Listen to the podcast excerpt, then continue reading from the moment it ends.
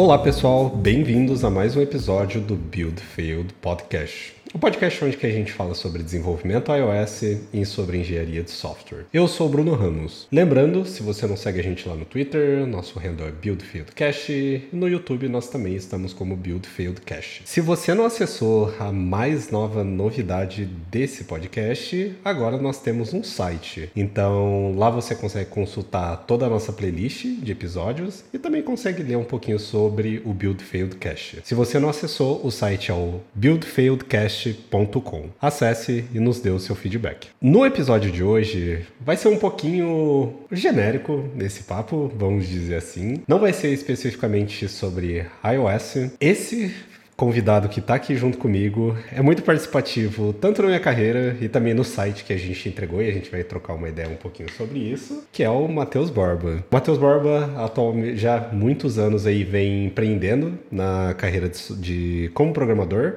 é, há muitos longos anos mesmo, e é sobre isso que a gente vai trocar uma ideia aqui hoje. Então, esse episódio aqui a gente vai falar um pouquinho sobre empreendendo na carreira de programação. Então, se você tem vontade ou tem curiosidade para saber como que funciona toda essa vida aí de, de criação de startup, idealização de produtos, etc., eu acho que esse daqui é um ótimo episódio para você ouvir e tirar aí as suas conclusões sobre o assunto, e que assim, como eu adoro, eu acredito que vai ser um assunto muito polêmico aqui e também com várias ideias aqui que o Matheus tem agregar sobre esse assunto aqui. Então, para começar esse papo aqui, eu vou deixar aí que o Matheus se apresente. Pô, Borba, prazer demais ter você aqui mesmo, estou muito feliz é, de você estar tá participando aqui do podcast aqui junto comigo.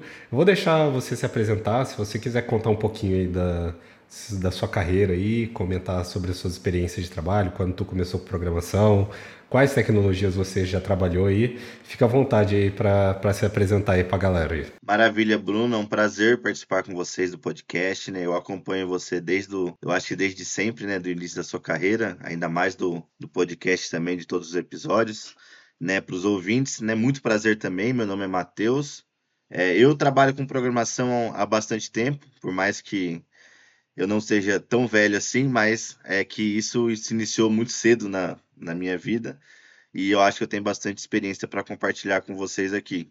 Atuo como programador hoje, principalmente na plataforma C Sharp, né, que é o meu é o meu core, é o que eu mais programo, mas atuo, já atuei com as mais variadas linguagens de programação e eu acho que cada uma tem ali o, o seu uso específico, né, a sua melhor aplicação. E eu acho que é mais sobre isso que eu posso acrescentar para vocês hoje, né, voltado também é, no que, que um programador, como que ele, como que é a vida de um programador que decide empreender, um programador que decide optar pelo lado do empreendedorismo, né, não da carreira convencional, né, que dentro de, das big techs.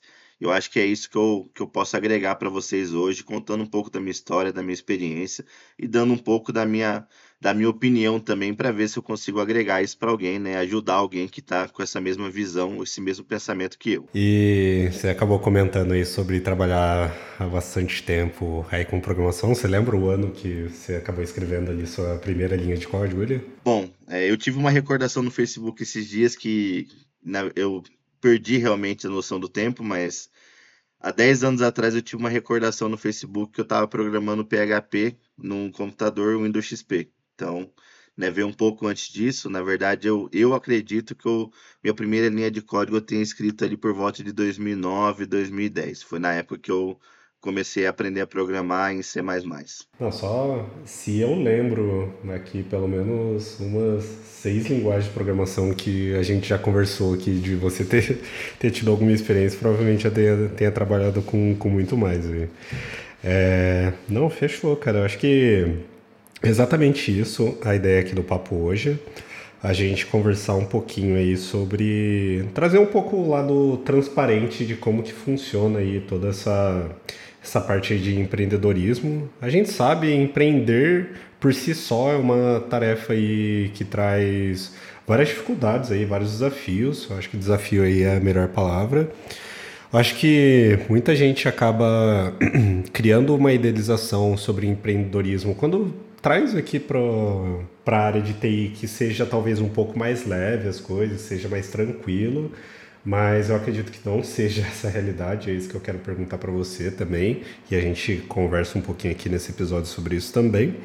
Cara, e para E para a gente, para terminar de você se apresentar, e eu tenho curiosidade, por quantos produtos aí, empresas aí, você já acabou empreendendo aí, criando ou fazendo parte como, como sócio aí? Então, vamos lá. Tem um pouco aí, é, tem uma bagagem um pouco extensa aí, mas vamos iniciar do começo, né? A minha carreira de empreendedor se iniciou basicamente junto da minha vida profissional, né, da famosa carteira assinada. Então, basicamente eu passei por é, pouco tempo sendo funcionário de outras empresas, porque dentro dessas empresas, isso é algo que eu quero falar hoje também, eu acabei empreendendo dentro de, de da, dessa empresa. Então, é, empreender não significa você criar o seu negócio, né? Isso significa você é, ter ideias, é, idealizar essas ideias e executar essas ideias, né? Que isso traz desafio, traz dificuldades, seja dentro de uma empresa grande, de uma empresa pequena ou da sua própria empresa. Então, é, a ideia de empreender é realmente você criar algo novo e você passar por todas as dificuldades de criar algo novo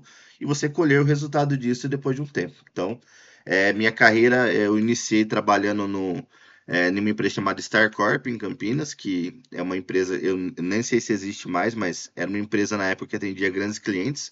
Foi um, uma grande porta para que eu pudesse realmente conhecer é, um pouco mais desse mercado, né? Até então era programador por hobby, né? Adorava programar, fazia sites, fazia algumas coisas desse tipo, mas não tinha ainda trabalhado com o mercado corporativo, né? Entender como funciona realmente esse jogo. Então, basicamente foi a minha primeira escola ali, tenho muito a agradecer, né? Foi muito foi muito bacana a minha passagem pelo StarCorp. E de lá eu, eu passei a trabalhar no Balão da Informática, né? Que foi um dos grandes e-commerces que a gente tinha é, no Brasil em relação a suprimentos de informática, peças de é, eletrônicos, enfim. Era na, na, época que a, gente, que a gente atuava no balão da informática, era assim para páreo do Cabum, né? A gente brigava ali nos números, sim, sim. posição a posição. Então, é, foi ali uma grande escola, porque já nesse, nesse, nesse emprego eu já tive que assumir grandes responsabilidades e aprender a lidar com elas. Então, é, isso é uma coisa muito importante, né? Quando você trabalha com, com tecnologia, por mais que é um ramo que a gente acha que é um pouco mais, é, mais livre, né? mais tranquilo de trabalhar, é, você come, quando você começa a ter grandes responsabilidades, você vê que não é muito diferente dos outros tipos de, de, de trabalho que você pode ter. Na verdade, é, ele é tão e até mais é, exigente do que os outros ramos também, porque você lida ali é, diretamente com com como as informações vão ser armazenadas, como que as pessoas vão interagir com o seu produto, né? Como que esse produto vai ser visto pelo mercado. E uma falha, vocês sabem, uma falha pode ser extremamente dura, né? Na verdade, né? Uma Sim. pequena falha, é, às vezes eu vou até contar um caso para vocês aqui. Né, uma falha que às vezes para a gente que é programador é pequena, é para um negócio pode custar muito dinheiro. E é isso um pouco, um pouco do que, que a gente vai é, discorrer um pouco no podcast também. É, na, na época do Balão Informática, teve um, a gente teve um problema bem simples, né? Que eu, eu estava responsável pelo e-commerce, pelo front da loja. É, eu falo, é, seria o story front, né? Não só o front como, como, como visualização, mas toda a parte do, do site em si que interagia sim, com o RP. E, e teve um, uma, uma atualização que a gente fez que parou de calcular o CEP no momento de fechar a compra. É, só que essa, esse problema é, ficou em produção durante quatro horas. Porém, é, lá a gente fazia uma média de 4 milhões de, de faturamento por hora. Então, quando hum. você tem um. quando você tem um. Não, não era 4 milhões por hora. Eu falei errado aqui. Eu acho que era 4 milhões por dia, mas mesmo assim, era um volume muito grande de pedido. Sim, sim. Era um volume muito grande de pedido que a gente tinha. E aí o pessoal começou a ver que não entrava pedido, que não acontecia nada, e enfim, aí a gente viu que realmente foi para o ar uma alteração que faltava um ajuste, faltava um, algum, um pouco mais de teste e acabou impactando o negócio de uma forma muito grande no resultado do mês. Né? E quando você fala de impactar o negócio de uma forma muito grande no mês, é, você fala que tem famílias que dependem daquele negócio, você tem fornecedores para pagar, você tem uma folha. Então aí você olha, né, por um erro simples de TI, às vezes, né, que, é, que a gente, como TI, considera simples, porque isso é um erro que numa próxima pull request ali, num próximo ciclo, você resolve e é super rápido. Só que é, aconteceu e gerou um impacto muito grande no negócio. Então aí você começa a ver que empreender, né, na verdade, não é só o lado bonito da história, né? Você tem que assumir os erros também. E, e, esses erros, quando dói no bolso dos outros, às vezes parece um pouco mais fácil. mas esse, esse erro também pode doer no seu bolso, também pode doer é, na, na sua jornada. Então, é, são, são experiências como essa que fazem você criar, né? Ou você criar, ter vontade de participar disso, ou você entender como funciona esse mercado e você decidir que caminho você tomar, né? Então, isso foi um erro que eu tive, é, que custou, mas na verdade é, a gente conseguiu mitigar, conseguiu ter outras grandes ações que compensaram esse erro mas é, são, são situações que, de, que basicamente definiram a minha jornada, porque a partir daquele momento eu decidi que é aquilo que eu queria. Eu queria fazer parte do jogo, eu queria correr o risco, eu queria realmente fazer é, acontecer tanto pro, pro. Eu queria realmente colocar ali é, os meus negócios, os meus produtos, as minhas ideias para acontecer, para que isso gerasse um resultado positivo, tanto quanto foi na, na hora que gerou um resultado negativo. Então, foi aí, nesse momento, né, dentro do Balão da Informática, que iniciou-se a minha jornada como empreendedor. Então, em paralelo ao Balão da Informática, eu, eu e o meu amigo Lucas Argatti, que também trabalha no Balão da Informática, nós decidimos criar uma software house, é, olhando para as necessidades do mercado, aquilo que a gente uhum. via que faltava, e a gente iniciou em 2013 a nossa primeira empresa, a minha primeira empresa, pelo menos, né? O Lucas já tinha dele, mas é a minha primeira empresa na, na área de desenvolvimento de software. Então, chama, é, chama-se Action Dev, porque ela está aberta até hoje, né? Eu só não sou mais sócio, mas é, foi, uma, foi uma época muito legal que eu comecei a realmente é, entender o mercado, né? Encontrar os clientes, né? Aprender também que só a parte técnica não resolve, então isso foi muito Perfeito. importante para mim. Boa. Eu acho que isso é um, uma das coisas que a gente tem que deixar bem claro aqui, que por mais que às vezes a pessoa é, uma, é um ótimo programador, é um, excel, é um excelente técnico, é, não quer dizer que ele vai ser um excelente empreendedor. Então isso é, fica muito claro que são skills diferentes, né? são, são mentalidades diferentes, e, e a pessoa que entende isso, ela tem que entender que também ela precisa aprender, né? Estar aberta a aprender, a conhecer o mercado, né? A se reinventar, se recriar, para que ela possa estar realmente à frente daquele negócio, né? Fazendo o que, ela, o que tem que ser feito para o negócio ter sucesso. Então, esse foi meu primeiro negócio. Foi outra escola também que ela foi terrível para mim. Não posso falar para você que não foi, não foi fácil, né? Sofri bastante com questão financeira, sofri bastante com questão de entender o mercado, de encontrar os clientes, mas no geral foi uma experiência maravilhosa, né? De, dela surgiu meu próximo negócio que eu vou comentar também, né? Que foi uma foi uma, um esforço conjunto ali dos membros da empresa, né? O Barba, antes de, de você continuar, eu só queria te interromper para comentar sobre a Action Dev em si e depois a gente vai falando um pouquinho sobre os seus outros negócios. Claro. Eu quero comentar um ponto que é Cara, é muito interessante você trazer, tipo, toda essa dificuldade que foi estruturar ali o negócio, manter uma software house, e, tipo, trazer esse lado que não é somente técnico, né? E eu olhando de fora, que eu sempre tava lá visitando o escritório de vocês e tudo mais, tipo, a visão acho que é muito diferente de quem vê de fora. Tipo, a minha visão, por exemplo, pô, tipo, nossa, a Action deve estar tá sempre voando, tipo, tava com o escritório, você já estava com um time é, grande ali de pessoas, eventualmente quando eu tava lá pra gente conversar, tipo, trocar ideia sobre programação, tipo, você recebia clientes e tudo mais, tipo, já tava com um escritório legal. Então, assim, tipo, a minha visão sempre era, pô, nossa, Action Dev sempre tava voando muito, assim, sabe? E, e essa parada, assim, tipo, quando eu vi, eu achava muito da hora. É, olhar vocês com escritório, já com time formado, tipo, pô, ficava, nossa, mano, que parada da hora, assim, também. É que o empreendedorismo em si nunca me chamou tanto atenção, tipo, como brilhou os seus olhos, foi muito legal assim mesmo, a parte que você comentou ali do, do balão da informática, eu acho que muita gente sente isso também. E, e provavelmente é onde que dá o gatilho ali, tipo, só, pô, tô tendo a oportunidade de pensar, resolver bucha, tipo, eu vi que eu tenho aqui a capacidade de resolver problemas grandes, consigo me comunicar e tudo mais. Então, assim, mas a, a, a, parada que eu comento, tipo, mano, é muito da hora, tipo, todas as vezes que eu sempre olhei, tipo, vocês criando um produto, assim, você especificamente estruturando uma empresa, estruturando um time, eu sempre achei, tipo, muito foda, assim, eu sempre achei muito da hora, assim. É, mas e aí, como você traz o ponto, tipo, não é só isso, né? que isso que é interessante. Mas isso é muito da hora, eu sempre achei isso muito incrível, assim mesmo. Eu vou me alongar um pouco mais na parte da Action Dev, até pelos detalhes que você deu, porque realmente, né, a gente é, eu digo das dificuldades aqui, não quer dizer que o negócio foi mal sucedido. Né? Na sim, verdade, sim. foi muito difícil, né? A gente teve que aprender muito durante a jornada. É, a gente contou também com a ajuda de diversas pessoas com mais experiência, né? Isso é uma coisa que, que eu nunca vou negar na minha carreira, que eu sempre tive é, os melhores mentores, sempre tive as melhores pessoas para me ajudar, sempre também é, fui humilde para ouvir o conselho de todos eles e aprender com isso, que Perfeito. isso é muito importante também.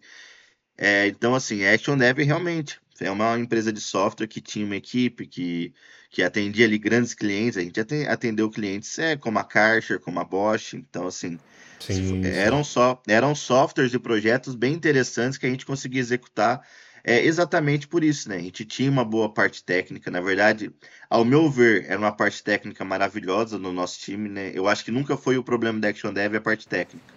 Né? Em questão de criação de produto, de ideação, de formatação né, da, da sprint ali, das prioridades. A gente sempre executou isso muito bem, só que a gente falhava um pouco da parte administrativa e comercial. Então isso gerava para a gente é, muita dificuldade, porque além de sócios e o Ergat, nós éramos os corpos técnicos do time.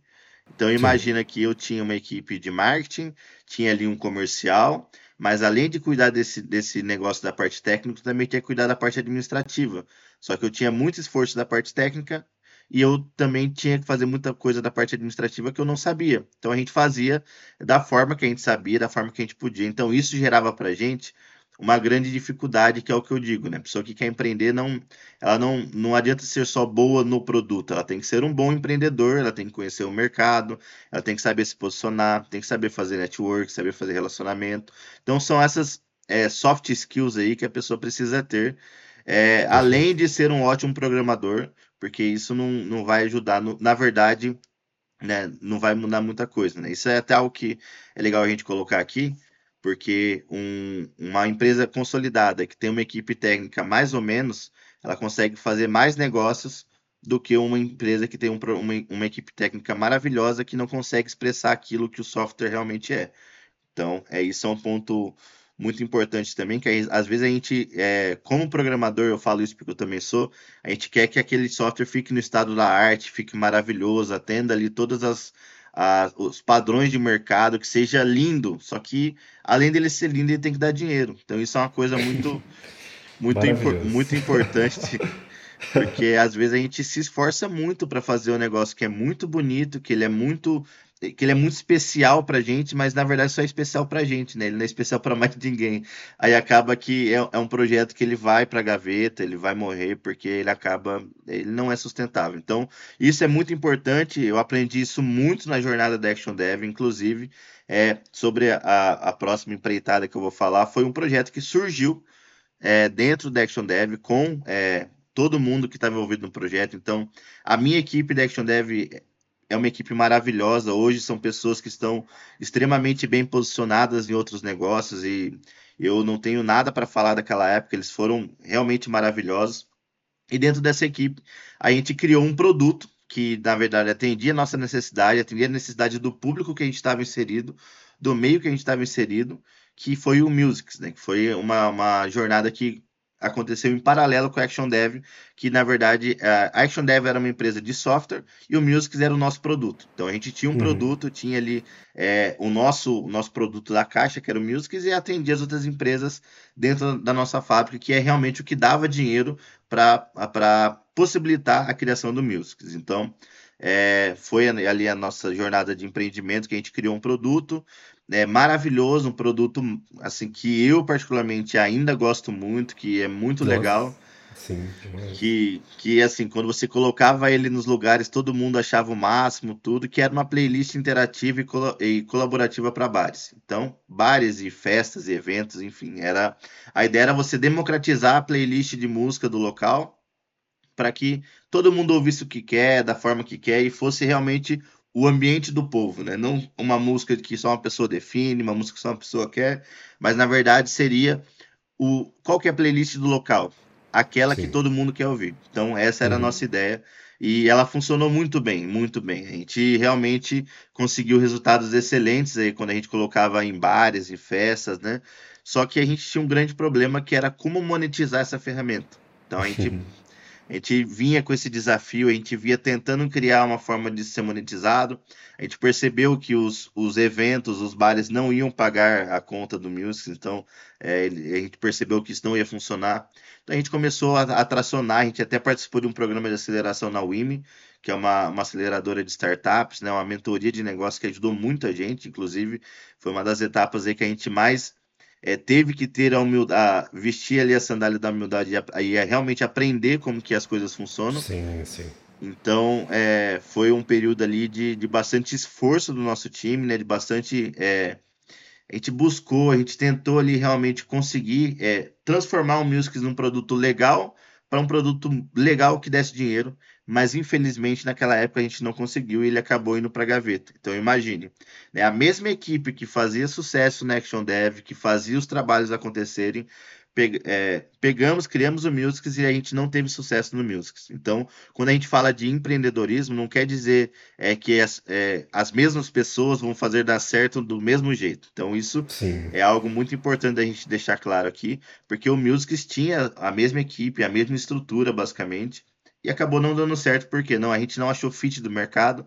Era um produto muito novo para a época, na verdade, é, como que eu posso dizer? A gente lançou um produto que estava à frente do tempo dele. A gente não tinha concorrente, a gente não tinha com quem comparar, a gente não conseguia criar mercado porque a gente não tinha capital para isso. Então, assim, muito difícil. A gente realmente tentou de todas as formas, ele acabou é, ficando ali stand-by em segundo plano, né? Até o momento que a gente conseguisse ajustar ele. E aí, de certa forma, o projeto foi para a gaveta.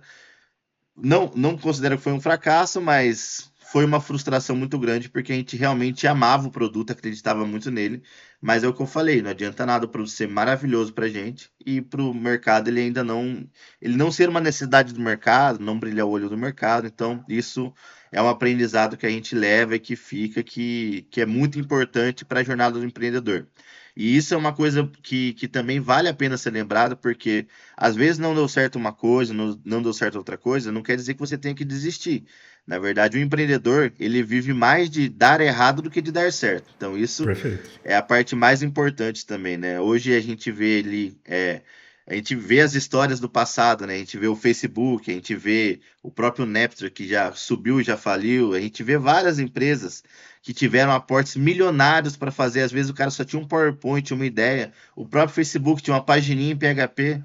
Você acha que ele seguia algum tipo de padrão de metodologia? Não seguia nada. Ele conseguiu um ótimo investimento porque a ideia no momento era disruptiva e o mercado estava precisando de ideias disruptivas. Então, Sim. nesse momento, é, hoje você não vai ver nenhuma empresa rodando 10, 20 anos no vermelho é, para que você possa criar uma cultura. Então, é, o nosso esforço como empreendedor hoje é pensar em ideias, executar as ideias e fomentar dinheiro para tracionar elas, né, de uma forma que seja tracionável. Então, isso é muito é muito importante lembrar para quem quer seguir essa jornada que não é fácil, tá? Não é fácil, vai dar errado, mas você não pode é, desistir. Você tem que ajustar o produto até o momento que ele esteja ok, esteja certo para ir para o mercado e, e, seguir em frente, né? Não, não basta desistir no primeiro não, na primeira dificuldade, que aí é, basicamente você como que eu posso dizer, né? Você vai estar tá jogando o, o... Investiu tempo, né? Vai toda é. uma história ali, tipo...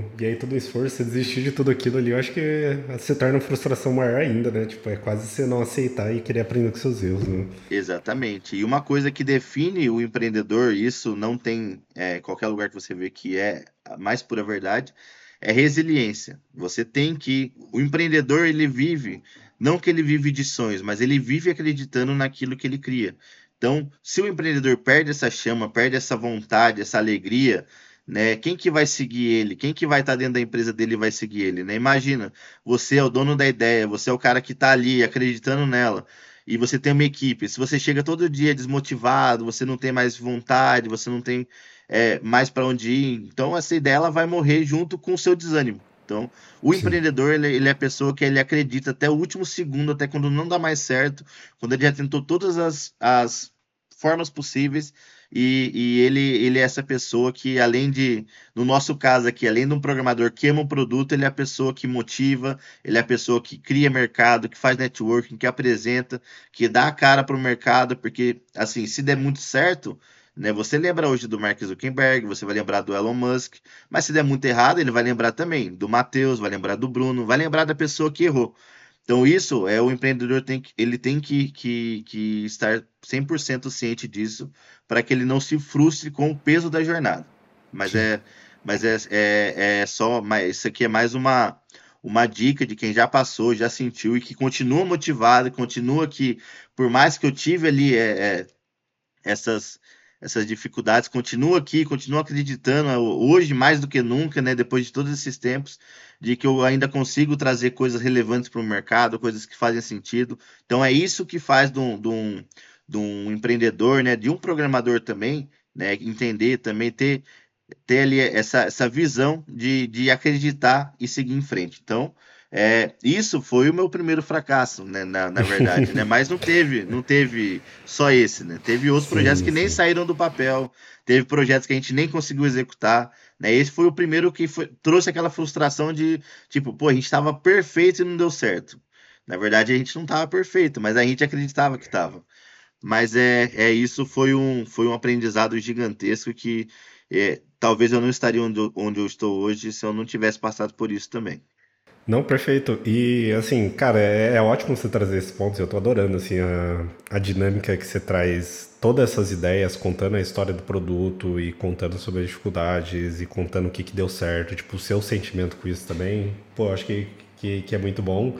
E Musics aí, Action Dev, eu acho que a gente chega ao ano de 2018, então tem bastante coisa aí pra, pra gente Sim. compartilhar também Sim. a partir disso.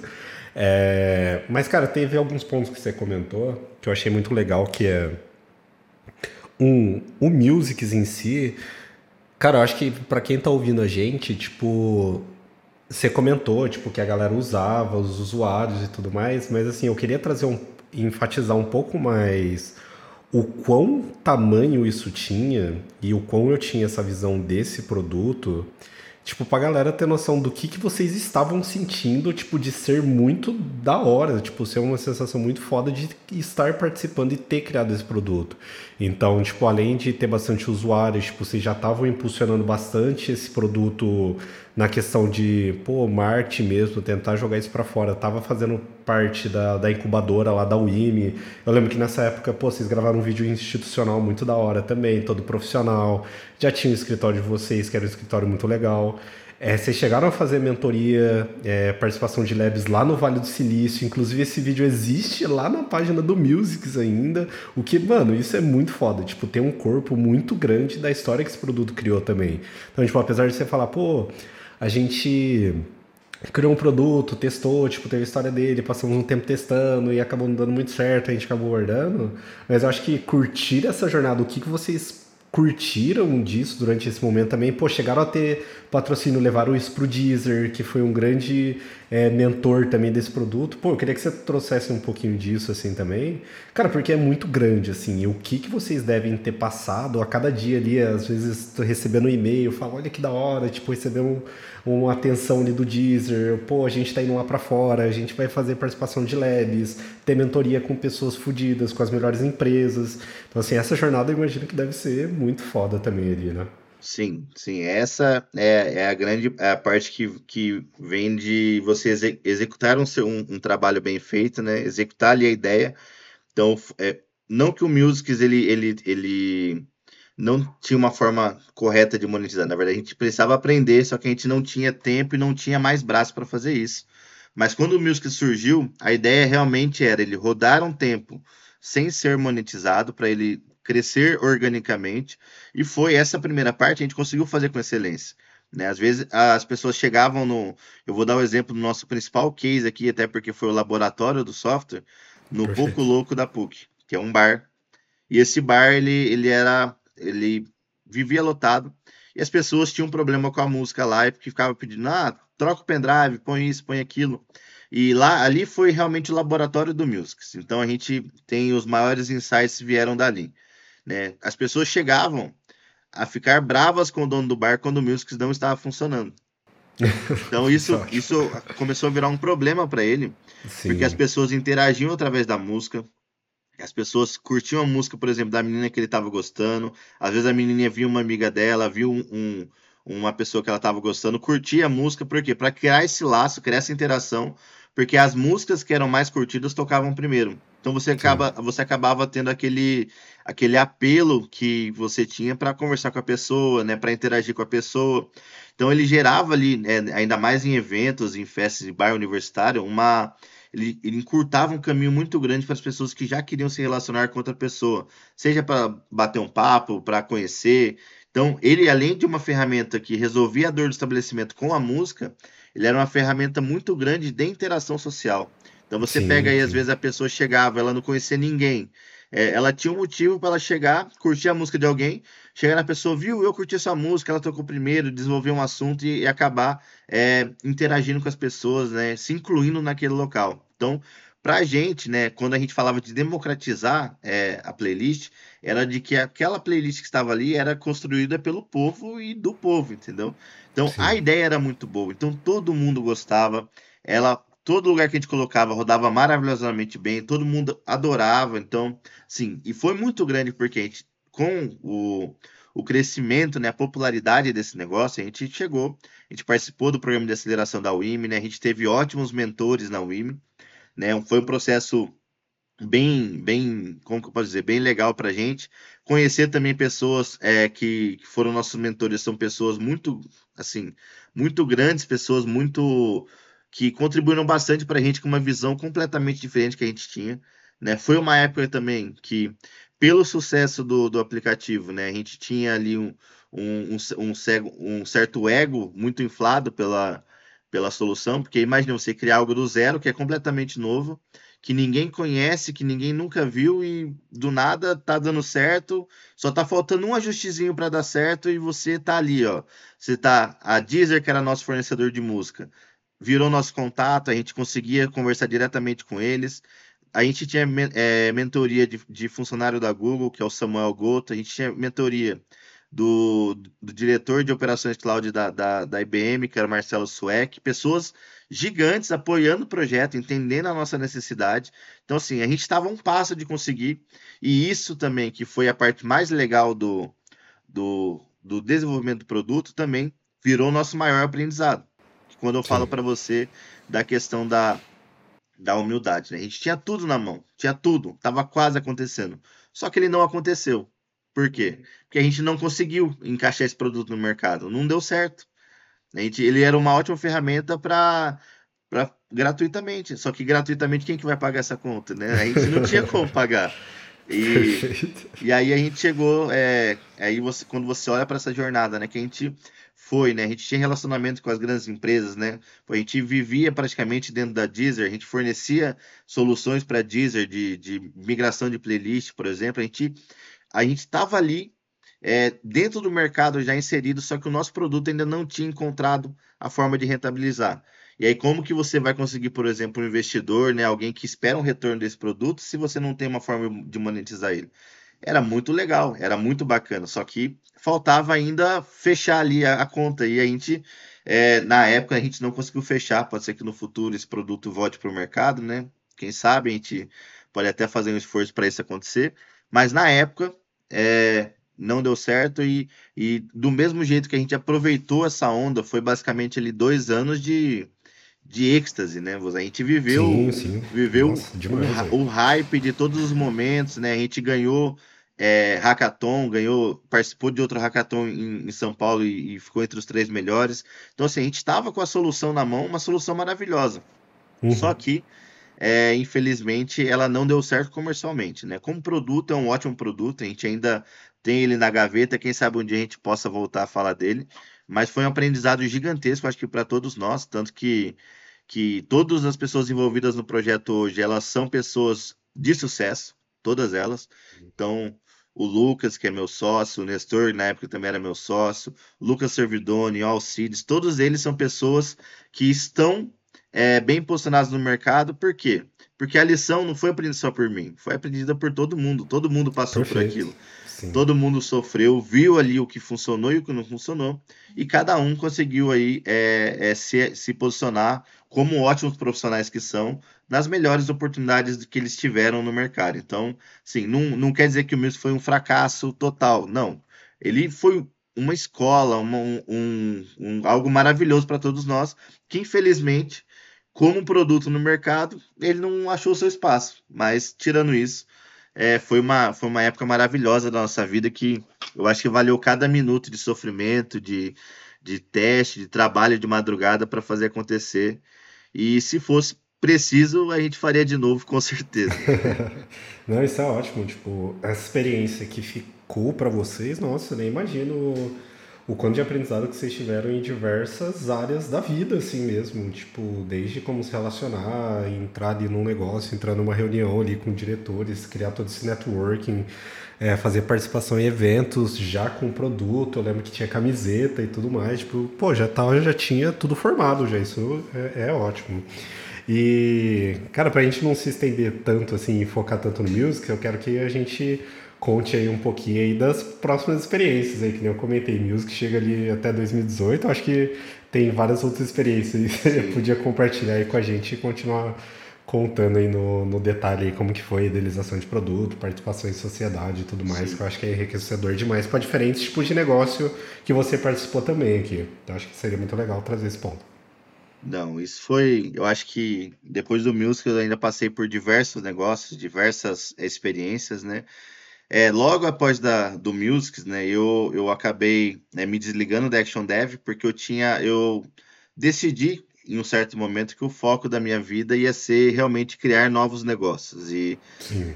e eu cheguei para o Lucas, comentei com ele. É, pedir para sair amigavelmente numa boa, porque eu não tenho nada para reclamar da minha época de Action Dev, mas eu queria é, focar em outros desafios, em outras situações. E nesse momento, né, é, eu já atendia um outro cliente meu pela Action Dev, é, que é um amigo, inclusive, que é o Felipe.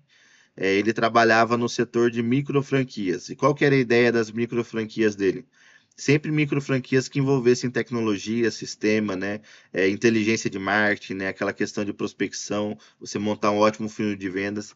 E foi aí que eu olhei e falei assim, cara, eu acho que isso é, me agrada. Isso agora eu acho que pegando o que eu tenho de conhecimento de mercado, conhecimento técnico e olhando para essas oportunidades que ele tem, né, eu, eu acho que vai fazer bastante sentido para mim. E foi na época que, que eu, eu passei a trabalhar como diretor de tecnologia é, do, de outra empresa que existe até hoje, chamada 0011. Inclusive, o nome foi eu que escolhi. E que legal. foi muito. Foi uma escolha muito assertiva.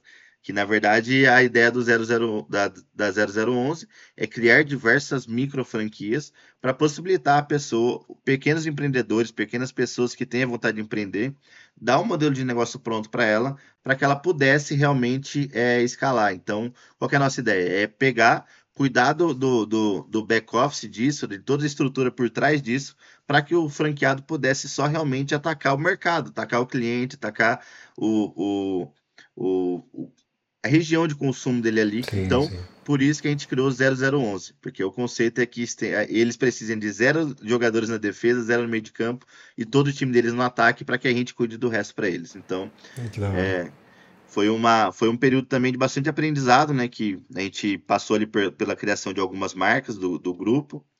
É, bastante experiência também, porque por mais que eu já sabia, conhecia o mercado, conhecia também é, a parte técnica, eu não conhecia o mercado de franquias. Então, é, foi um aprendizado muito grande ali em questão de conhecimento, de mais da parte, eu acho que empresarial e comercial do Matheus, né, do Borba, do que da parte técnica. Então, entender como funciona esse mercado, entender como funciona o relacionamento franqueado, franqueador, entender como funciona as leis que regem né, esse, esse, esse negócio, Perfeito, porque é a, a, gente não, não vive no, no, numa terra aqui que todo mundo faz o que quer, né? Existem leis, por mais que algumas pessoas não cumpram, a gente que faz negócio tem que cumprir. Então, entender mais um pouco de, de, do que funciona, o que não funciona, o que pode, o que não pode.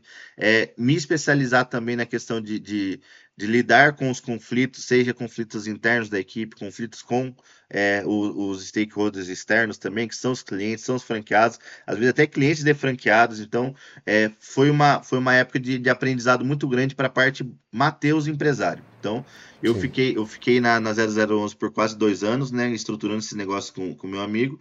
E aí eu acabei saindo de lá para estruturar, estruturar um novo negócio é, com outro amigo, é, mais voltado para franquias mesmo, e pegar um, um processo que era extremamente é, manual, que no caso dele é do setor moveleiro, né, para a gente transformar isso numa empresa basicamente é, pautada e criada em cima de tecnologia. Então era um desafio muito grande, era uma, era uma, uma assim, gigantesco o, o problema que a gente tinha de tecnologia, porque a gente Sim. não tinha nada. Então, imagina como você vai escalar um negócio onde você não tem nada informatizado, você não tem nada em sistema.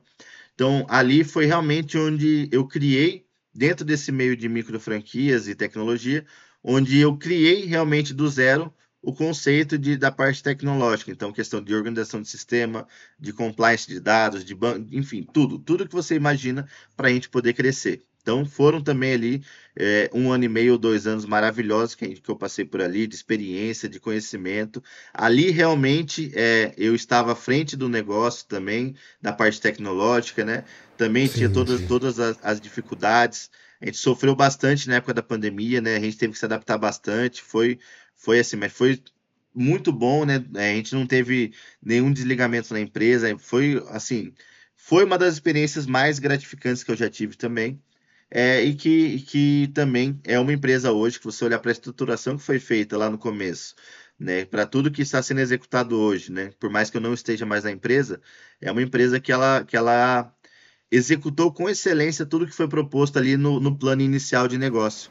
Então, quando, quando, você olha para isso, né, é, não é que ela tem sucesso hoje, ela já tinha sucesso lá atrás quando começou quando foi rascunhado ali os primeiros papel, é, papel de bar ali, com a ideia, vai ser assim, vai ser assim, vai ser assim, e acabou sendo até melhor do que foi planejado. Então, é, é um do, dos exemplos gratificantes que eu tenho é, na minha jornada, que foi uma empresa, e é uma empresa hoje que dá muito certo, que funciona bem, já é uma empresa gigantesca, né? uma empresa com mais de 150 unidades franqueadas no país.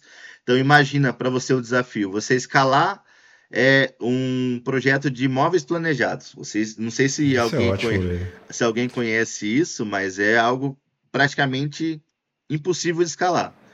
E a, gente, e a, e a gente conseguiu. Então, é, é, algo que você vê assim que tem, tem loja de norte a sul do país, tem loja no Pará, tem loja no Rio Grande do Sul, tem loja em qualquer lugar do país e o processo funciona exatamente igual em todas as lojas. Então, isso quando você fala de escala, né, quando você fala de software principalmente, é, o principal é, o seu software consegue ser escalável? Né? Ele tem estrutura para ser escalável, ele, ele serve para ser escalável, né? Porque às vezes você faz um software que é muito engessado, que só serve para uma coisa, daqui a pouco ele não é escalável. Então, é, é também um, um desafio quando você fala de escalar, é você criar algo que ele pode ser replicável, que ele pode ser adaptável de uma forma que não gere um impacto muito grande. E isso foi executado com excelência, né? Esse foi é, a minha penúltima experiência profissional, né? Que agora ainda tem mais uma, mas foi maravilhosa, foi foi gratificante, foi gratificante ver o, o nível que chegou o negócio e, e que, sinceramente, para mim vai chegar a um nível muito maior, porque tanto, todas as pessoas que estão envolvidas no projeto lá são pessoas que compartilham dessa mesma visão, dessa mesma vontade de fazer acontecer. Então, eu acho que tem tudo para dar muito certo e, e seguir é, quebrando paradigmas e, e, e, reinventando o mercado que ela está que ela tá inserida. Não, perfeito, cara. E antes de você comentar o que eu acredito ser a última experiência é, agora na empresa que você está atualmente, é, é muito interessante você trazer os modelos de negócio que você trabalhou, porque eu acredito ser bem diferente do que a gente está habituado a relacionar o que, que é tecnologia, assim, né? Sim. O que eu quero dizer é Pô, tipo, quando a gente fala, ah, uma empresa de tecnologia, eu, Bruno, como programador, mais especificamente no nicho iOS ali, tipo, a gente é muito enviesado a pensar, tipo, ah, startups que tá criando alguma aplicação móvel ali, tipo, ah, beleza, eu tô no iFood atualmente, tem as fintechs, então, tipo, o nosso mundo, assim, pensar mercado de tecnologia acaba ficando enviesado assim a gente pensar nessas startups assim mesmo que foram criadas aí nos últimos 6, 10 anos aí, mas a gente deixa de pensar na quantidade de oportunidade de espaço em tecnologia que a gente tem nessas mais diversas áreas, que é, pô, igual você trouxe, é, em modelo de franquias, como que a gente estrutura e pensa no modelo que a gente consegue prover uma pessoa que está tentando empreender, como que a gente provê ali uma plataforma para ela, para que ela consiga se estruturar e consiga se dedicar de fato ali em coisas que realmente vai fazer ela crescer, que seria no mercado.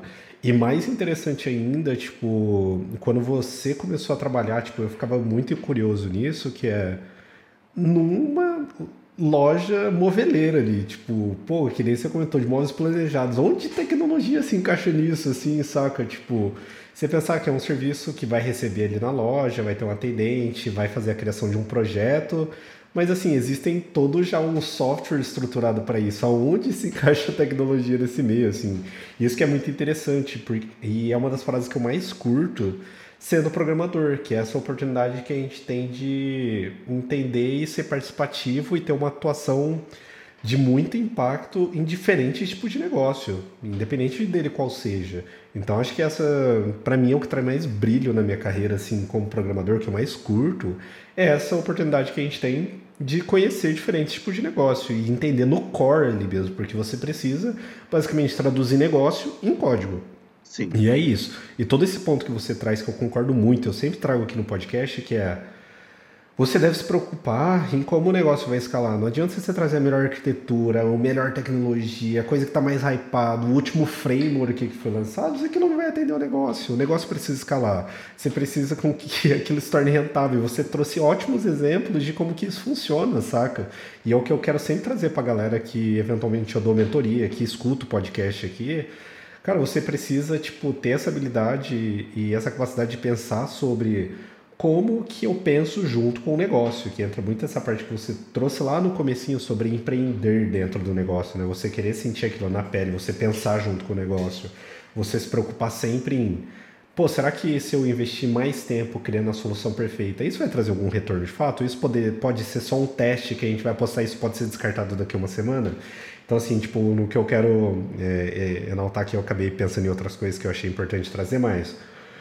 Voltando um pouquinho sobre o que eu falei, pô, quando você traz aí, é, criar, uma, criar um sistema ali para MyBox ali, que é a, a franquia ali de negócios moveleiros, nossa, eu acho isso muito legal, assim, e todo esse espaço que tem, assim. Você pensar, quando a gente fala de, pô, existem CRMs, existem RPs que dão muito certo, que estão ali dando uma software house, cara, é sobre isso, assim que a tecnologia não está só nas novas startups, nos novos modelos de negócio, mas a, as empresas surgem também de, especificamente de tecnologia resolvendo um problema que existe há muito tempo e que nunca foi resolvido também, né? Eu acho isso muito legal também, esse ponto. Exatamente. Eu acho que, eu, que esse gancho que você puxou é muito importante para essa conversa, porque eu acho que é aqui onde a gente vai passar mais informação para quem vai estar tá ouvindo a gente. Então, Primeira coisa que do que você falou, que para mim é o inimigo do sucesso de um empreendedor, de um programador que queira fazer, é trabalhar com hype. Hype para mim, eu, eu vejo alguém falar para mim, não, vou fazer em tal linguagem porque tá no hype, não sei o que ela fala, cara, você já tá tudo errado. Pensa de novo, volta de novo, a gente volta a falar depois disso. Porque, na verdade, você tem que atuar com aquilo que você mais conhece para entregar o melhor resultado possível. E normalmente não é o hype, porque, igual né, muita gente até brinca hoje em dia que o chat GPT foi lançado há 3, 4 meses e já tem empresa que pede um ano de experiência em chat GPT, né? Então, para você ver como que as pessoas são. E realmente não tem como, é um produto que é beta ainda, está testando não tem como você ter experiência, pode ser que ele mude, entendeu? Então, por isso que eu sou uma pessoa que eu, eu, eu não sou não, não sou adepto do hype, né? Até uso algumas ferramentas, mas desde que eu esteja embasado, certo, de que aquilo não vai me gerar um problema futuro que pode gerar. Porque imagina você usar uma ferramenta no hype que daqui um ano ela é descontinuada e sua empresa está estruturada em cima dela. Então, eu acho que tem que tomar bastante cuidado quando a gente fala disso, de, da questão do hype, quando você fala de escalar e de, de empreender com software, tem que tem que ser bem preciso nessa parte. Então, vamos, agora vamos falar sobre como você pode empreender dentro de qualquer negócio, né? ainda mais com a parte de tecnologia. É, qualquer negócio hoje em dia que você veja na rua, que você conheça, precisa de tecnologia. Né? Então, quando a gente fala de tecnologia, né, lógico, vem na cabeça as grandes startups, né, vem Facebook, vem, enfim, várias, várias empresas assim, que elas criaram um mercado, né? Na verdade, elas criaram um mercado, Sim, porém, perfeito. já existe um mercado que foi criado desde sempre. Esse mercado ele está ali, está trabalhando, ele está precisando de tecnologia, ele precisa é, aumentar a sua eficiência para aumentar o seu faturamento. Então, quando eu falo disso, eu falo para você que existe. Vou usar a rotina comum de uma pessoa. Uma pessoa hoje, se ela acordar, ela vai numa padaria. Né? Imagina se fosse uma padaria sem sistema, como que ela ia trabalhar?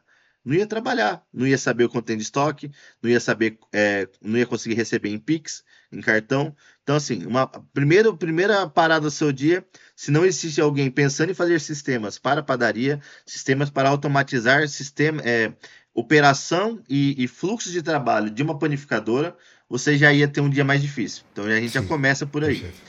Então a gente vai depois. Você foi na padaria, você vai abastecer seu carro para ir trabalhar. Chegou no posto, imagina se você tivesse que descer do carro, ir lá na lojinha, pagar lá com o cartão, e se eles nem aceitar, aceitar esse cartão só com dinheiro. Então, assim, né, também tem uma pessoa, uma equipe, uhum. uma empresa que pensa especificamente nas melhores soluções para postos de combustíveis, para que você possa vir na janelinha do seu carro, tirar o seu cartão de aproximação, passar na maquininha e isso ficar 100% registrado da forma correta, de forma contábil, de forma fiscal. Então, tudo isso aconteceu para que você só pegasse ali o seu cartãozinho, batesse ali na janela do carro e fosse embora. Então, isso é um negócio que a gente tem que colocar que todos os negócios que existem precisam de tecnologia. Então, todos os negócios demandam de uma, de uma falha, de uma carência, de uma necessidade de automação, de processos repetitivos que às vezes podem ser automatizados, e isso pode trazer muito lucro para o negócio, não só para o negócio, para o mercado inteiro. Então, imagina Sim. se às vezes você tem uma empresa que ela faz análise de documento manual. Ela demora uma semana para fazer análise de documento manual, vamos supor, para liberar um imóvel de aluguel. Se você faz um software que essa empresa passa a analisar esse documento em duas horas, você, é, você, ali, você fez aquela cadeia dali para frente funcionar mais rápido. Então, a pessoa que ia demorar uma, um mês para ter um, uma nova casa, agora demora 14 dias.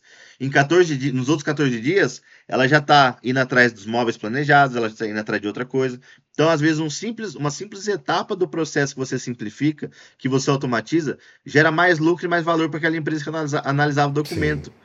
E agora, por que, que as pessoas vão, vão querer contratar aquela empresa? Porque ela é rápida. E sabe por quê? Porque ela tem um software que faz análise para ela. Então, você pegou o processo de uma empresa que era bom, você automatizou, você simplificou de uma forma que ele entregava o mesmo resultado ou até melhor, mais rápido, e isso gerou valor para a empresa. Então, isso, quando gera valor para a empresa, gera valor para o software também. Então, é algo que é muito legal a gente entender. Dentro de todas as empresas que existem hoje, né, comuns que você vê por aí, todas elas demandam de carência de tecnologia, né? Tanto que o profissional é, que entende isso, ele nunca vai ser um profissional que ele vai ficar sem demanda para fazer, sem, sem é, ideias para ter, sem, sem é, mercados para pensar e para atuar. Então, é lógico, hoje a gente tem pessoas especialistas em cada mercado, né? Empresas de tecnologia não são só fintechs, não são só redes sociais, não são só as grandes. Perfeito. Na verdade, toda empresa hoje, se ela quiser, ela pode ser uma empresa de tecnologia. Então, ela pode ser o açougue mais tecnológico, ela pode ser o estacionamento mais tecnológico, ela pode, enfim, ser de várias formas a empresa mais tecnológica da, da da, do seu segmento. Então, ela pode pegar os processos que hoje as pessoas fazem na mão, automatizar, se tornar referência né, em questão de qualidade, eficiência de processo, tudo por causa de software.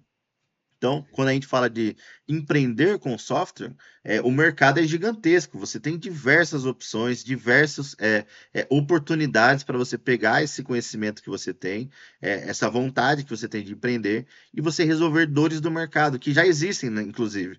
Né? Você pode resolver uma dor que nem existe, mas aí eu, eu falo para você: resolver a dor que nem existe é mais difícil. Né? Você vai criar uma necessidade e aí você vai resolver uma dor. Quando você olha para alguém que já está com uma dor, que o negócio lá está pegando fogo, o cara não consegue mais gerir daquele jeito manual. Ele está sofrendo. Esse cara vê um valor muito grande no software. Então, essa pessoa também, ele tem a mesma necessidade, a mesma, a mesma função. E às vezes você atendendo um, uma pessoa nesse segmento, um nicho de mercado, você consegue criar uma empresa de tecnologia que realmente ajuda no dia a dia em coisas comuns. Né? Então, é, isso é muito é muito claro para mim, né? Igual você falou, não é claro para a maioria das pessoas, mas quando a gente fala de tecnologia, tecnologia hoje não é só startup. Tecnologia hoje e daqui para frente é tudo. Tudo que você imagina depende de tecnologia. Então, se depende de tecnologia, aí você abre, é, abre áreas de estudo para diversas, diversas possibilidades. Então, você tem é, IoT, você tem aí é, aplicações físicas, né? Que às vezes a gente pensa só em app. Ah, vou fazer um app e vou ficar rico. Perfeito, é, então, exatamente. Mas, mas para entrar num condomínio, você teve que, teve que ter alguém que programou ali o Face ID para você, que olha para você, que, que identifica que é você, que tem um banco de dados. Então, assim, o mundo, ele não é mais físico e web. O mundo agora ele é extremamente conectado. Tudo que você pode fazer na web, a ideia é que você também possa fazer fisicamente e vice-versa. Então, não tem como é você é, limitar o seu pensamento só em um app, só em um site, só em um, um sistema. Não. Na verdade, você tem que criar um ecossistema de soluções que, em conjunto, resolvam aquilo. E isso dá um mar de possibilidades para qualquer tipo de pessoa pensar em, em diversos desafios. Então, você tem um mundo de possibilidades, um mundo de infinitas frentes para atacar é, com tecnologia. E isso é, é, o que a gente tem hoje, né? Que é um mercado que querendo ou não, o mercado de tecnologia ele é muito novo. Ele tem as pessoas agora que estão atuando, mas que vai ter muita demanda daqui para frente. Então, é, é, o que eu gosto de falar quando eu falo de empreender com tecnologia é que a gente não pode se limitar naquilo que a gente acha que é o melhor, que acha que é o certo, porque não tem certo e errado em tecnologia. Tem o que funciona melhor para cada aplicação, para cada negócio. Então, às vezes, para você, né, vou puxar um pouco mais para o lado de vocês, Swift não é a melhor plataforma para você fazer um sistema back-end. Sim, Isso perfeito. normal. É, não quer dizer que se você fizer ele em Node, em C Sharp, em PHP, ele vai ser ruim. Não. Você fez, você pegou uma linguagem que é mais própria para aquilo para fazer. Né? Vamos supor que você tem ali um sistema também que ele é uma, uma catraca. Uma catraca que você vai contar os acessos, você quer contabilizar isso no seu app. A catraca, ela é um baixo nível de programação. Então, normalmente vai ser C, C++, Python, vai ser uma linguagem um pouco mais abaixo. Não quer dizer que está errado. Não tem como você colocar Swift numa catraca. Ela não foi feita para isso. ela, é, ela é básica, entendeu? Então, é, é uma coisa que a gente tem que se adaptar, entender quando a gente fala de, de, de software, de soluções, é que não existe o um mundo perfeito. O mundo perfeito é você criar a melhor solução para o negócio, para o seu negócio, para o negócio que você trabalha, para o negócio que você atende, que resolva dor, as dores do negócio, que traga lucro porque esse lucro vai se converter no seu sucesso, na sua rentabilidade também. Então é isso que é muito, é muito importante deixar claro né, nessa reunião. Né, eu até, eu até participei do, do, do Cocoa Heads com, com o Bruno, que ele falou sobre MVC. Né? Eu, particularmente, eu gosto muito de MVC. Por quê? Porque ele resolve de uma forma organizada e simples. Você sabe onde está cada coisa e você consegue trabalhar. Não quer dizer que você fez de qualquer jeito. Não, você organizou, você tem um conceito por trás. Então, às vezes, esse conceito você vê que ele vai ficar muito vai ficar muito ruim se você manter no MVC, mas você consegue evoluir a ferramenta, você consegue Perfeito. migrar. É e isso é algo que, que é muito legal, que a gente, não, a gente precisa atender o mercado, as necessidades do mercado, antes do nosso próprio ego como programador. E isso é, eu acho que é muito importante deixar aqui, porque às vezes a gente quer fazer algo perfeito, mas as pessoas não querem algo perfeito, as pessoas querem algo que está funcionando. Porque enquanto você está fazendo algo perfeito, a concorrência já fez uma página em PHP que conecta direto no banco de dados, que fez aquilo, fez aquilo, e conseguiu lá um investimento de 300, 400 mil que você queria, mas por que você não, não conseguiu? Porque você não estava no mercado. Então, isso é muito, muito importante deixar aqui, e, e junto com todas essas informações sobre, sobre tecnologia no mercado, porque a gente precisa entender que a gente atende o negócio. Né? Programador, ele não faz sistema para outro programador usar. Faz sistema para o negócio, para o mercado, para os clientes.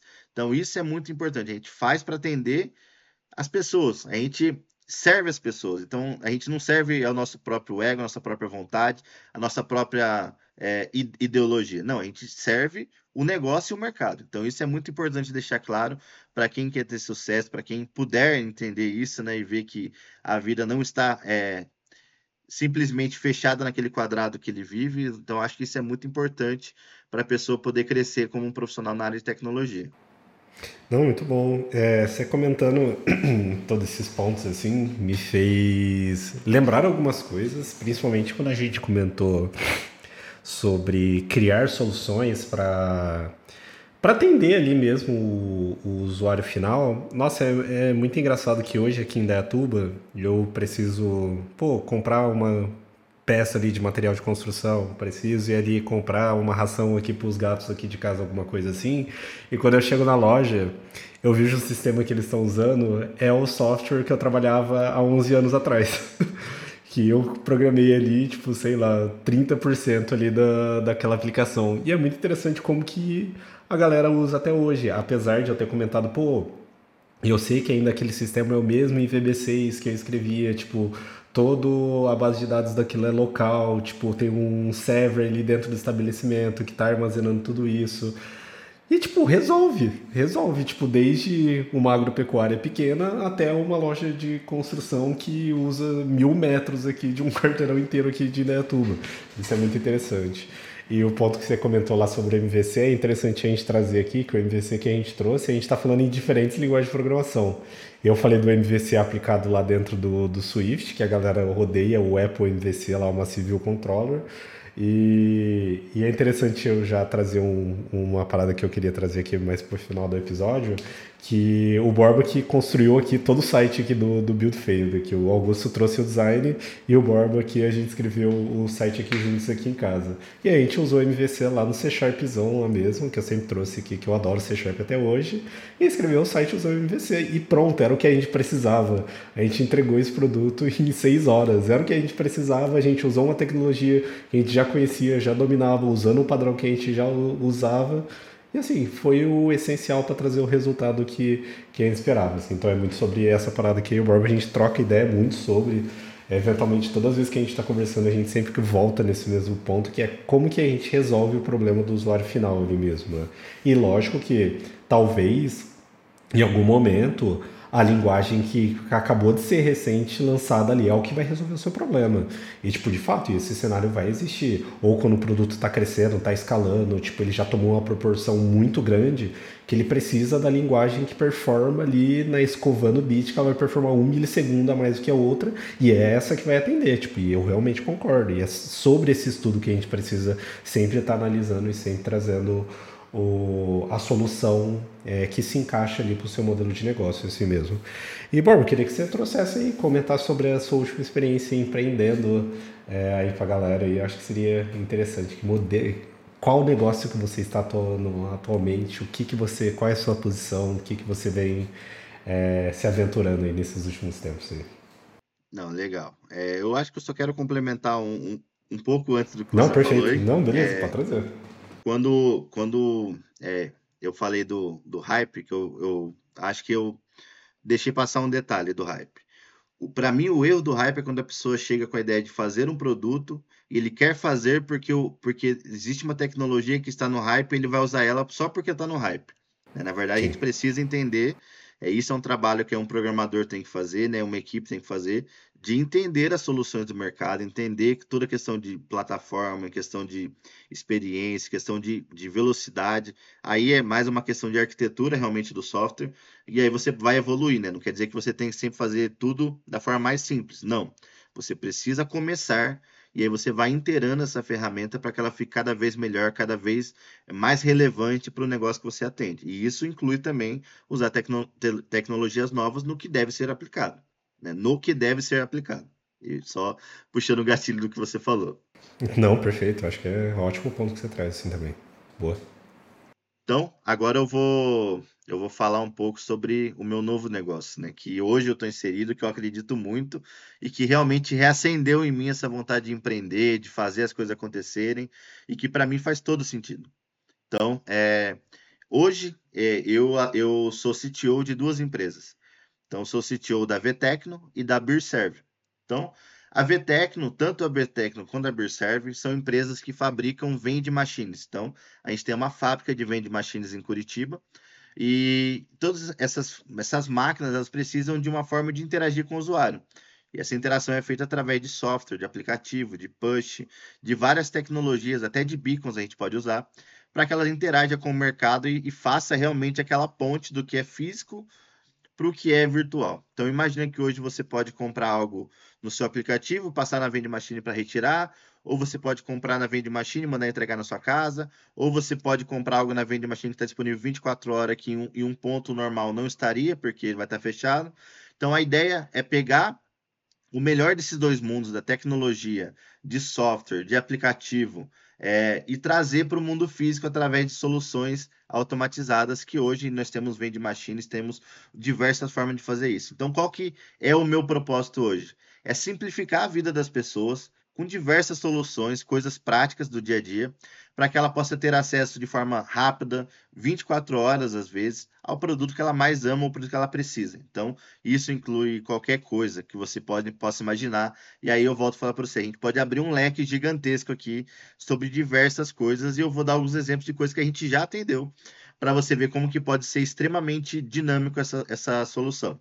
Então, a gente já teve máquina de camiseta de futebol para estádio. Então imagina, em vez de você ter uma lojinha ali que vai ter uma pessoa trabalhando 24 horas por dia para vender camiseta de time, você tem no, nos corredores estratégicos do, do, estádio máquinas de camiseta de futebol. Por quê? Às vezes a pessoa quer comprar aquela camiseta, mas ela não quer ir na loja ou ela está, faz... ela está ainda pensando. Então imagina que ela está no jogo, ela está no calor da emoção e ela desce ali, ela vê a chance de comprar uma camiseta para o filho dela, para alguém que ela gosta, ou a própria camiseta dela, para ela continuar acompanhando o jogo ou depois do jogo. Então você simplifica, encurta o processo, você dá mais um canal de venda, um canal de compra para esse cliente, e ele pode comprar com preço justo, mesmo preço da web, alguma coisa assim, através de uma ferramenta extremamente tecnológica que está ali servindo ela. Então isso é um exemplo que é quando Sim, a gente fala de é vende, quando a gente fala de vende machines, a gente imagina aquela máquina que está lá no, no, hospital, da molinha, que vende ali o, Sim, o snack. Exatamente. Mas não se resume só a isso, né? A gente tem, por exemplo, máquina de shot de whey. Então imagine você vai numa academia, você ou você não quer ou você não trouxe o seu whey, você acabou seu treino, você vai na máquina, escolhe o sabor que você quer, ele solta para você um, um, potinho de, de 100 ml, onde você tem ali o seu scoop de whey, você tem um misturador dentro, você só completa com água e toma a sua dose de whey. Isso é extremamente prático para qualquer tipo de pessoa. Então, você atende a demanda de um mercado, você simplifica a forma de comprar, e às vezes, dependendo do local, você atende a pessoa que nem quer ter o whey em casa, ele só vai de vez em quando para academia. Se ele comprar, ele vai estragar, mas no dia que ele vai, ele quer ter ali e tomar. Então, é, é outro mercado completamente desconexo que a gente atendeu. Sim.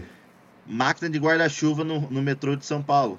Imagina, você quer algo mais útil do que uma máquina de guarda-chuva no metrô de São Paulo? Perfeito. Então, são assim, são coisas que você vai conectando e você vai fazendo ali de uma forma que você atenda as pessoas, simplifica o dia a dia das pessoas com tecnologia. E é algo que quando você olha para o mercado tradicional de, de software, não passa, não, não passa pela, pela cabeça das pessoas que isso também é software, né? Isso também é dados, isso também é, é serve para o BI da empresa. Então imagina quantas pessoas interagiram com a máquina, quantas pessoas desistiram de comprar, quantas pessoas não comprou ou foi pagar e não tinha dinheiro para pagar porque deu erro no cartão.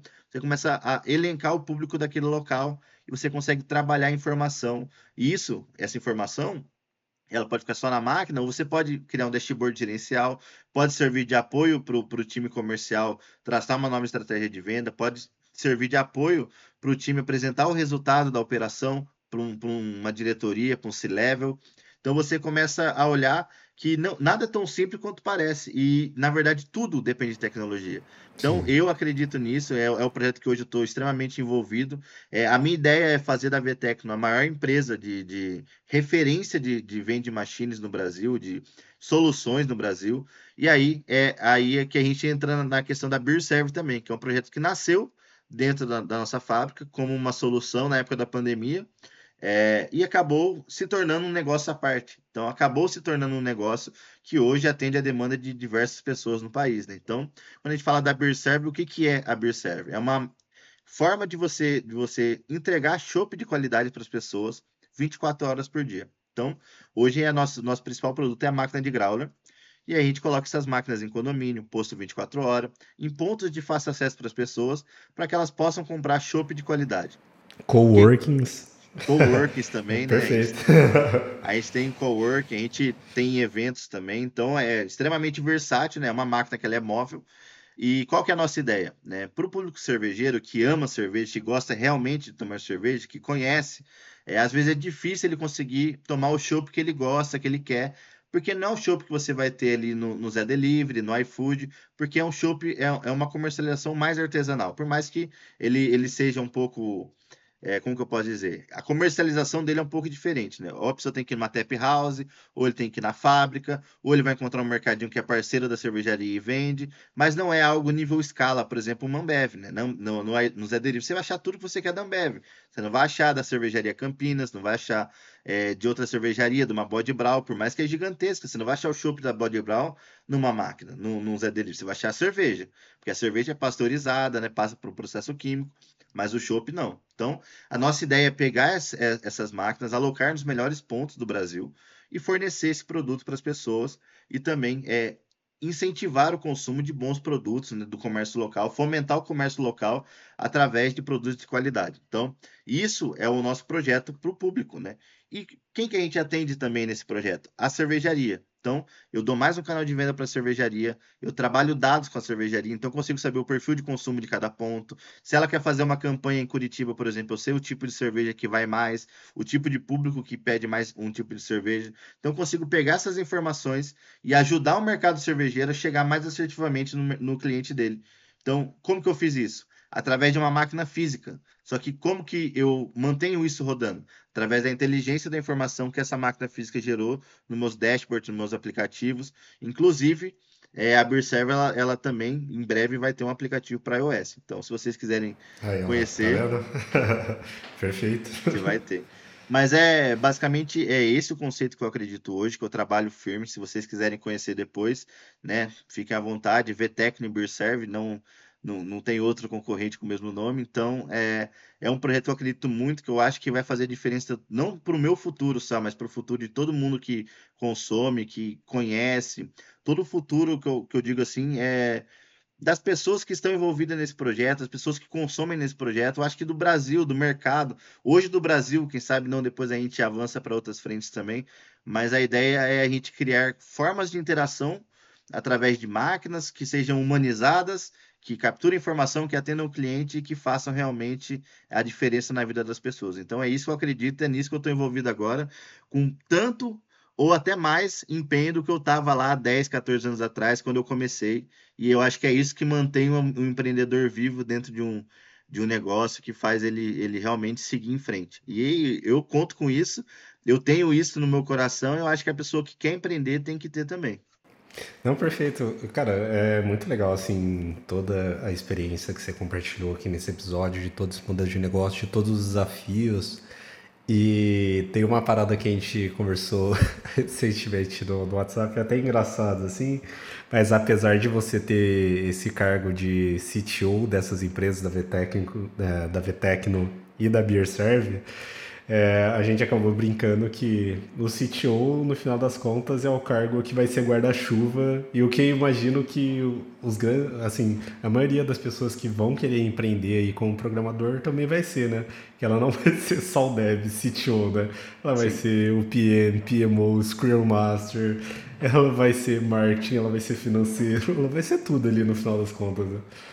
Sim, é, isso é, um, é uma etapa que o empreendedor passa, que é natural, né? Não adianta achar que vai ser diferente, mas até você estruturar uma equipe, você ter as, as peças certas em cada posição, né? O, a pessoa que acredita e faz o negócio é o empreendedor. Então, o empreendedor, ele é o cara que ele não vai deixar o financeiro afundar, ele é o cara que não vai deixar o marketing parar, ele é o cara que vai com o cliente, vai dar a cara a tapa, vai receber o feedback, vai voltar, às vezes até ele mesmo vai programar, às vezes até ele mesmo vai testar, porque às vezes ele não tem ainda ali um, um QA para ajudar ele. Então, assim, é normal, é uma fase que todo mundo passa, mas é uma fase extremamente importante, porque a pessoa que tem um negócio que não conhece seu próprio negócio, ele não tem efetividade para tomar nenhuma decisão. Então, eu acho que a pessoa que entende o negócio, que sabe como funciona todas as áreas, não tem que ser especialista, mas você tem que entender como funcionam todas as áreas, porque o empreendedor, ele é o ponto de apoio da equipe. Então, ele é a pessoa que deu tudo errado na empresa, a equipe vai chegar para você e falar assim, velho, fudeu, o que que não vai fazer agora? Você é a pessoa que vai ter que chegar ali e você vai ter que ajudar na solução. Não é que você vai dar a solução, mas você vai ser a pessoa que vai ter que inteirar no, no problema, ver o que está acontecendo para tentar tomar a melhor decisão. Então, é, eu acho que essa etapa inicial do empreendedor é super importante para ele participar dessa, dessas etapas, conhecer o negócio dele, é, ver se o negócio está tomando o rumo do que ele planejou. Ou se às vezes as coisas mudaram no caminho, ele está acreditando em uma coisa e a equipe está acreditando em outra. Então, isso é muito importante para você ter esse alinhamento, nessa comunicação próxima com, com a sua equipe. Eu acho que tudo isso só parte do momento que o empreendedor ele realmente conhece a empresa dele, conhece é, a forma que está sendo conduzida as coisas, se está de acordo com a visão, a missão da empresa, né? Com, com a, a, a ideia que a empresa quer passar para o mercado e quer atender o mercado. Então, Acontece, faz parte, todo empreendedor passa por isso. Eu não sou o primeiro, não vou ser o último. Acredito nisso e, e tá tudo certo. é isso aí, cara. E no final das contas, dessa última experiência, assim, uma última pergunta que eu queria fazer, é, a gente trouxe muita.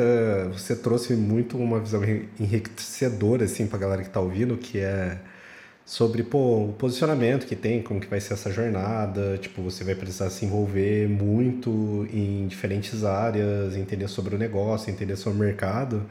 E aí eu queria, uma última pergunta é, hoje assim, qual é a stack de tecnologia que tu trabalha assim? Pô, eu sei é o programador C Sharp lá da empresa lá. Como foi esse desafio de quando você entrou? Eu lembro que você comentou muito sobre o desafio técnico que você teve de reestruturar é, a empresa em si. Eu queria que você comentasse aqui, mais para a gente vir um pouquinho para o lado técnico aqui da, da parada. Eu acho que seria interessante aí compartilhar. É só um desafio? É só um C Sharp? É uma linguagem de programação ali que você vai especializar? Como que funciona isso? É, essa, essa parte é bem, bem interessante da gente comentar, porque realmente foi um desafio muito grande quando eu saí do mundo que era praticamente web e aí eu caí no mundo que ele também é físico, só que o mundo físico é completamente diferente do mundo web. Né? A pessoa que, por exemplo, você programar um, fluxo de pagamento web é uma coisa, um fluxo de pagamento físico é completamente outra, né? Tanto que o web você, você usa API de pagamento, que eu acho que a maioria das pessoas que estão falando com a gente já tem uma noção de como funciona. Quando você vai para o mundo fixo, você faz uma, uma comunicação é, segura que a gente hoje chama de TEF no Brasil. Então, muda bastante a comunicação, por quê? Porque o TEF tem um padrão de comunicação, normalmente ele está embedado ali numa DLLC, num, num, negócio mais nível baixo. Você tem um padrão, às vezes até troca de arquivo, então é um pouco diferente do, do que você está acostumado. Então eu tive que passar por esse processo de, de adaptação, por mais que eu já trabalhe tantos anos em programação, quando você cai numa situação dessa, é novo também. Você tem que aprender de novo, você tem que se reinventar, né? se adequar à necessidade. Então, hoje, é, a stack do, das duas empresas são, são as mesmas, né? até para facilitar a questão de, de manutenção mas é, é, eu tive que mudar um pouco a stack porque eu não, eu não achava que era o melhor caminho. Então, quando eu entrei no, no, no projeto, estava estruturado é, com a parte do, de interação do usuário no Android nativo e o banco de dados com Firebase e Real-Time data, Database. Porém, a gente chega numa situação muito importante aqui, que quando eu falo do hype para as pessoas, né? Quando você vai fazer um software que você entende que ele vai ter uma parte administrativa, e você entende que ele vai precisar de informação, não faz sentido você usar um Firebase porque ele não tem where. Como você vai conseguir consultar os dados lá dentro? Né? Então começa a ficar um pouco mais difícil você estruturar as informações. Então, e aí você você olha ali e você vê uma extrema dificuldade em trabalhar os dados, né? Então imagina, você fez um software que é rápido, se comunica em tempo real, mas que você não consegue extrair a informação dali para dar para o negócio. Então, é, nesse caso, não é o melhor uso, né? Para mim, o, o, uso do Firebase e o Real-Time Database é para gerenciamento de estado, que aí sim ele funciona maravilhosamente bem, e aí sim ele é muito bom. É, e aí você passa por algumas adaptações de stack. Hoje a stack do negócio, é, ela é a parte web é, .NET, né? Hoje na versão 7, mas futuramente a gente vai atualizar para 8. SQL Server 2019, porque ele também tem a opção de você trabalhar com JSON dentro da, das tabelas. Então, para a gente é importante, porque às vezes eu salvo um, eu salvo ali o post que vem da máquina para poder ver a informação que veio, se não tem nenhum dado incorreto, se, a máquina não está comunicando errado com o servidor. Então, é para não ter que trabalhar com um banco no SQL e um banco SQL, eu trabalhei com o SQL Server 2019, porque ele tem a opção de você trabalhar com JSON dentro dele mesmo. É, plataforma de, de, de, interação do usuário, eu uso Ionic com Capacitor, porque é a minha stack, é o que eu domino hoje. Então, para ser mais fácil, para ser mais, mais prático, até porque é, a, nossa, a nossa parte web também demanda bastante JavaScript. É, e no futuro, se eu precisar escalar a minha equipe, fica mais fácil você encontrar um, um desenvolvedor é, hoje híbrido. Mas não quer dizer que seja a solução final, né? Hoje é a solução atual, porque é o que a gente conseguiu é, entregar ali em tempo recorde. Basicamente, reestruturou a empresa em três meses, né? Hoje ela já usa totalmente o sistema novo, né? Então, foi assim, é muito rápido isso acontecer e eu acho que essa rapidez influenciou na escolha da stack. E eu acho que hoje a nossa, a nossa stack realmente se mantém em C Sharp, SQL Server 2019 para banco de dados, e na parte do ali da máquina ali, você tem duas linguagens, né? Você tem o Ionic na parte de interação do usuário, né? Com, com o Capacitor, né? Que é JavaScript. E você tem também a comunicação com a máquina, que é C. Então, aí tem um pouco de um pouco de mudança, né? Imagina, eu comecei a, aprendendo a programar C. Só que eu fiquei 10, 12 anos sem ver C na minha vida. Então, imagina chegar agora e precisar saber C. Então, é, foi um desafio bem grande, mas hoje é essa é a stack, né? É .NET, é SQL Server 2019, Ionic e C. Pô, da hora demais, Borba. Da, da hora mesmo, assim. E, e, cara, acho que eu quis perguntar mais sobre a stack mesmo, porque para trazer mesmo essa visão de como que um projeto está reestruturando, qual foi a necessidade ali que você sentiu no momento que você lidou ali com o problema que a empresa tava e que precisou resolver. E eu acho que, que é bem isso, assim, tipo, muito da ideia que a gente trocou ao longo desse episódio, assim, eu acho que é extremamente importante. E, cara, assim, eu acho que dá pra gente ir chegando aqui ao, ao fim do episódio. É, cara, se for o caso, você é mais do que convidado para a gente estar tá trocando mais ideias sobre. A gente quiser entrar mais no detalhe assim, de alguma experiência, acho que tem diversos assuntos aqui. Gostaria muito que a gente conversasse um dia. Nossa, é uma ideia que eu tenho desde a primeira vez aqui que a gente gravou um episódio sobre injeção de dependência. Era trazer pessoas de outras tecnologias, Android e C Sharp, que é ainda como que eu tenho conhecimento de como funcionam as plataformas, e a gente trazer tipo esses conteúdos um pouco mais cross para a galera ter essa noção, pô, como que é aplicado isso dentro do Swift, como que é aplicado dentro do C Sharp, como que é aplicado no Android. Então acho que assim, tem episódios aqui que com certeza eu quero você de volta aqui para a gente trocar uma ideia.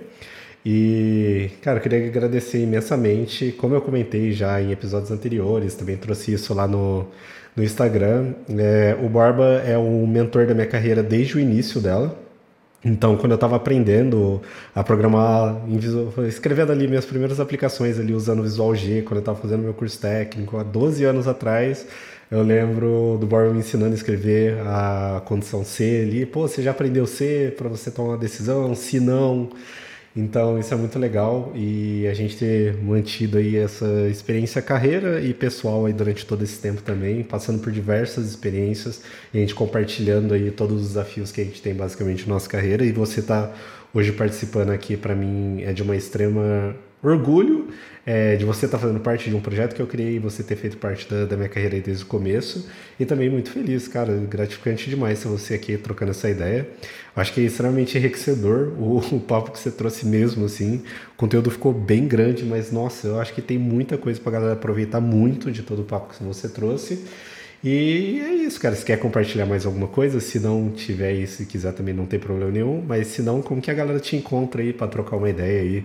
Então, o pessoal, pô, eu quero saber mais do detalhe, como que foi tal etapa aí de, de empreender aí. Se a galera tiver dúvida aí, como que, que a galera te encontra aí, cara? Cara, primeiramente gostaria de agradecer a oportunidade de estar aqui, compartilhar com, com todo mundo, né, um pouco da minha experiência, né? Eu acho que talvez incentivar e talvez direcionar as pessoas que já tenham é, ideia de empreender na área de tecnologia. Né? Eu recomendo porque essa é minha paixão, então se as pessoas quiserem, tiverem dúvidas e precisar de algum tipo de auxílio, de auxílio também ajudo na, na maior boa vontade, né? O pessoal pode me encontrar ou no, no GitHub, né? Meu, meu nome é fácil de achar, é Matheus Borba, no LinkedIn também, no Instagram, né? Não, é, não vai achar muitos Matheus Borba, então provavelmente vai ser o, vai ser o único. Perfeito. Mas é, é cara, eu estou à disposição para voltar em outros episódios. Eu espero que a conversa de hoje possa ter ajudado bastante pessoa, pessoas, né? E eu acho que faz todo sentido é, compartilhar o que a gente tem, o que a gente já passou, para que mais pessoas é, tenham sucesso e tenham direcionamento no caminho que, ele, que eles desejam seguir. Então, é, fica aqui o meu obrigado, né? Tu volta aqui com certeza quando você precisar. E se tiverem mais papos de empreendedorismo, precisar de ajuda, quiser mais da minha experiência, eu estou à disposição aqui de você, de quem está ouvindo a gente, para ajudar e direcionar para melhor, a melhor opção. Cara, muito obrigado mesmo. E assim a gente chega ao final de, de mais um episódio. Lembrando, se você não segue a gente lá no Twitter, nosso handle é BuildFieldCast, acesse o nosso site buildfieldcast.com e também o nosso YouTube com o BuildFieldCast. Barba, mais uma vez, muito obrigado e obrigado aí por todo mundo que acompanhou o trabalho do Build Field Podcast e até a próxima. Valeu!